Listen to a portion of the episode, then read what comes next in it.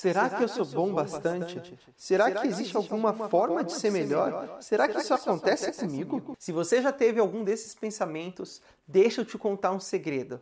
Todo mundo já teve ou ainda tem esse pensamento de não ser bom ou bastante. E se você está interessado em descobrir como você pode controlar tudo isso, esse vídeo é para você. Podcast Bebê com Alex Oliveira.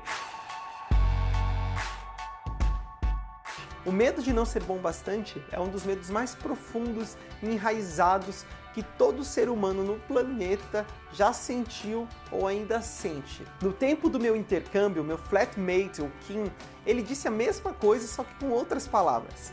Basicamente, o que ele disse foi que se você ficar muito tempo parado ouvindo seus pensamentos, todos eles, em algum momento, vão te levar para o mesmo lugar. E esse lugar sempre vai dizer: I sucks, que a gente pode traduzir com eu sou merda. Então, a primeira coisa que eu e você precisamos entender é que este pensamento de não ser bom bastante é algo comum, que não acontece só com você, acontece com todo mundo. A segunda coisa é que este pensamento de eu não sou bom bastante provavelmente vai te acompanhar para o resto da sua vida.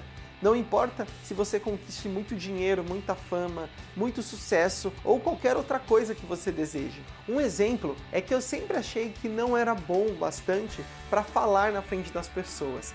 E esse pensamento ele me dominava no ensino médio. Então, naquela época, todas as vezes que eu tinha que fazer uma apresentação, falar lá na frente, ou até mesmo ler um livro do lugar que eu estava, eu sofria o que todo mundo que tem medo de falar na frente do público sofre. Ou seja, eu passava mal, eu suava, minhas pernas tremiam, eu era péssimo, eu era horrível.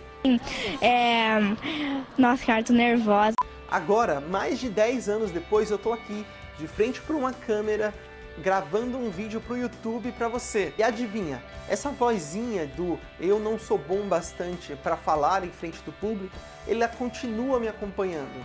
E o engraçado é que isso sempre acontece todas as vezes que eu me disponho a fazer algo novo. Seja um novo vídeo, gravar um vídeo para vocês na semana, seja um novo desafio no trabalho, seja aceitar uma nova proposta. A grande diferença é que hoje eu consigo lidar com esse pensamento e até utilizá-lo a meu favor.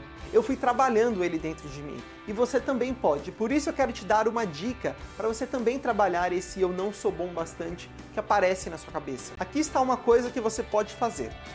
Todas as vezes que esse pensamento eu não sou bom bastante aparecer na sua cabeça, você pode olhar para ele e dizer: pô, legal, obrigado, e chuta ele para longe. O que eu quero dizer com chutar ele para longe é você colocar toda a sua energia e o seu foco não no pensamento, mas sim na atividade que você quer fazer. Ou seja, coloque toda a sua energia, a sua atenção no externo, na atividade, não em você mesmo, não na sua capacidade ou naquilo que você julga ser ou não ser capaz. Quando você coloca a sua atenção, a sua energia na atividade, você acaba dando menos espaço para esse pensamento do ah, eu não sou bom bastante. E como eu disse, tudo bem você ter esse pensamento, desde que ele não te trave.